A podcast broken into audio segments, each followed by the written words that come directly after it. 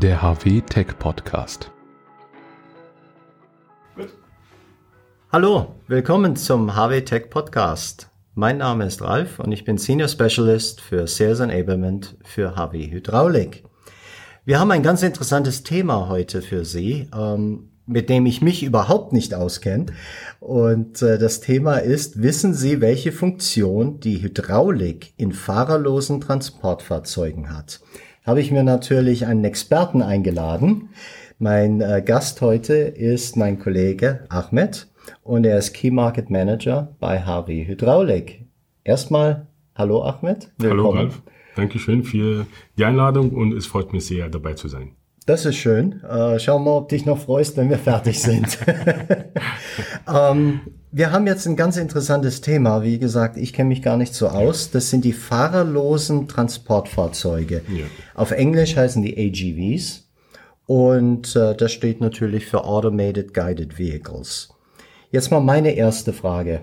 Kannst du so einfach wie möglich, also auch ich verstehe, mal erklären, was sind überhaupt AGVs? Gerne. Ähm, AGVs und wie, oder wie du gesagt hast, äh, Automated Guided Vehicles, die sind Logistikfahrzeugen, mhm. äh, die durch verschiedene Arten von Führungstechnologien und je nach Anwendung ähm, angetrieben werden. Okay. Ähm, Hauptfunktion von solchen Roboter oder Logistikfahrzeugen, mhm. Gegenstände und Wagen von Punkt A zum Punkt B zu transportieren. Macht Sinn. Sehr gut. Na, spitze. Ähm, ja, man sieht ja Nachrichten und hört alles. Äh, es scheint ja, dieser Markt boomt im Moment. Stimmt, also ja. Äh, da gibt's ja auch verschiedene Gründe, äh, warum das in Logistik und Fertigung immer mehr angewendet ja. wird.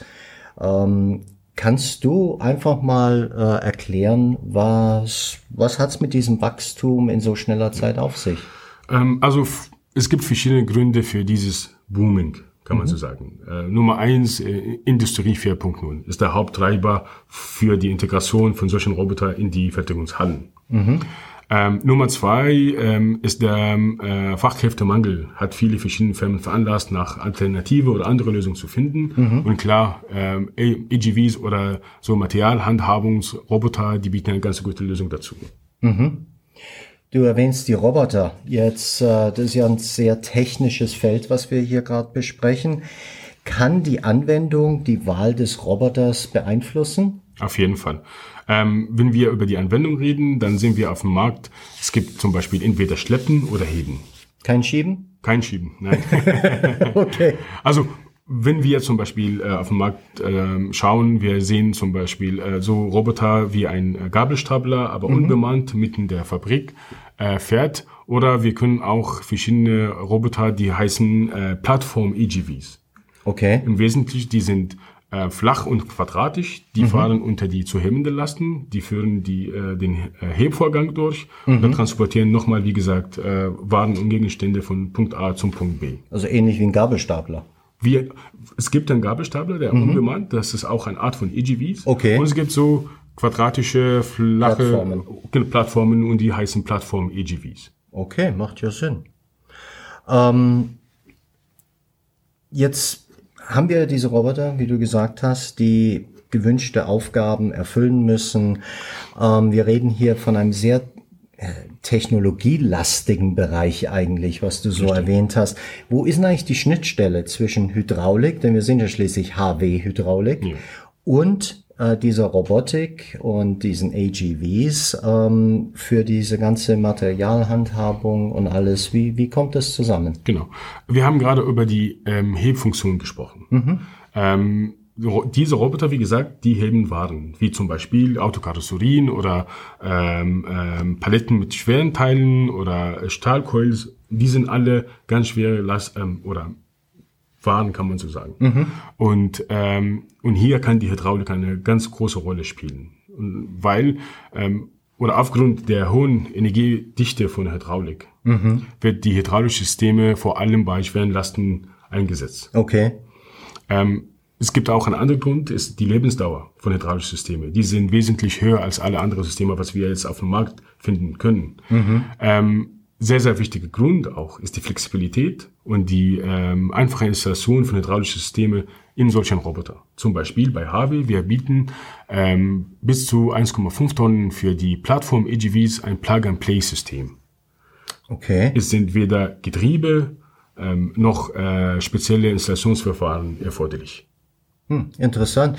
Ähm, du erwähnst Plug and Play äh, für diese AGV-Systeme. Kannst du noch ein bisschen näher erklären, warum sich HW für so ein System entschieden hat und wie es spezifisch in dem AGW-Sektor ähm, angewendet wird? Ja, klar. Ähm, das ist eine lange Geschichte, aber ich versuche mich ein bisschen kurz zu fassen. Okay. Ähm, viele Kunden, mit denen haben wir vor der Entwicklung ähm, äh, des Systems ähm, gesprochen haben, die hatten immer zwei Hauptgründe.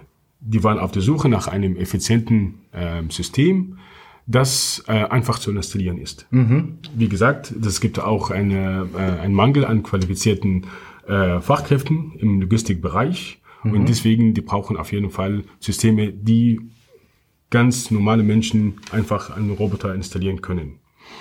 Ähm, ähm, und deswegen haben wir dieses Aggregat mit äh, DC-Servomotor Okay. Und das Aggregat ist an vier Zylinder angeschlossen. Mhm. Und das Gesamtpaket, das Gesamtsystem ist einsatzbereit. Ohne Entlüftung, ohne Verrohrung. Ja, das klingt ja, als ob solche AGW-Systeme doch eine Menge zu bieten haben.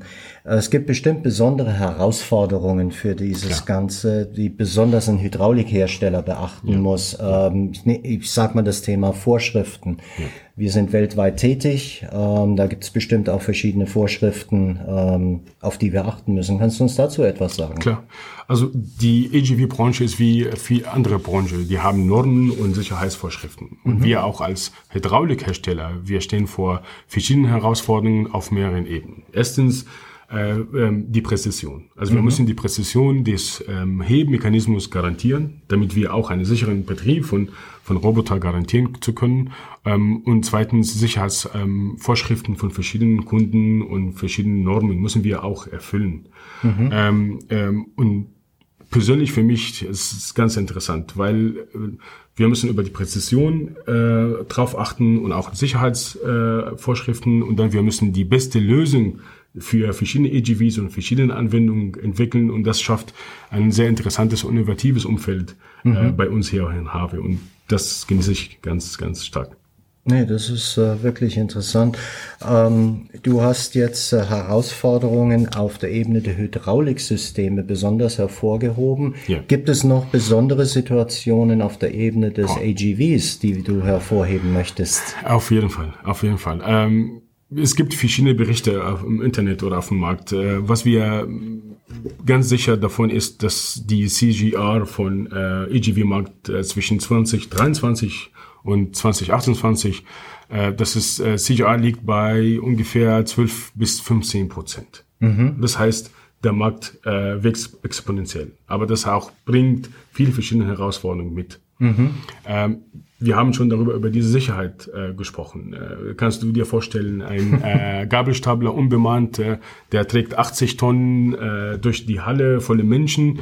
Das wirkt viele verschiedene Sicherheitsbedenken. Natürlich. Auf jeden Fall. Und ähm, ähm, genau, und die Zuverlässigkeit und Ausdauer. Ähm, Roboter sind ein bisschen anderes als Menschen. Die arbeiten 365 Tagen rund um die Uhr. Und das mhm. heißt, alle äh, in diesen Roboter verbauten Komponenten müssen eine ähm, höhere Zuverlässigkeit aufweisen. Und wir auch als Hydraulikhersteller, wir müssen auch das garantieren, um ähm, ähm, einen sicheren und effizienten Betrieb äh, der Roboter zu gewährleisten. Wow. Klingt echt interessant. Ich glaube, wir könnten noch stundenlang über dieses Thema weiterreden. Ähm, ich möchte einfach mal, wie ich gesagt habe, ich bin Laie ähm, und du hast mir jetzt einiges erklärt und hoffentlich ähm, unserem Publikum auch. Einfach mal ein bisschen zusammenfassen. Es gibt diese verschiedenen Arten von automatisierten Materialrobotern.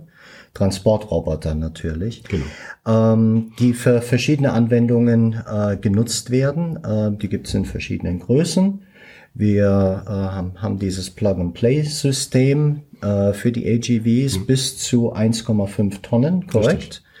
Und äh, es gibt natürlich auch höhere Tonnagen, die mit diesem System bedient werden können, dank der Hydraulik. Energiedichte. Super. Und wie du gesagt hast, der AGV-Markt ist ein rasant wachsender Markt und äh, da gibt es noch viele Herausforderungen und Potenzial, das äh, wir hoffentlich in Zukunft äh, nutzen und ausschöpfen werden. Hoffentlich. genau. Super. Noch irgendwas, was ich vergessen habe in der kleinen Zusammenfassung hier? Nee, vielen Dank für die Einladung und äh, zu hören. Dankeschön. Ja, spitze. Es hat echt Spaß gemacht. Auch äh, Ihnen äh, vielen herzlichen Dank, dass Sie Interesse hatten an diesem äh, hoffentlich interessanten Thema.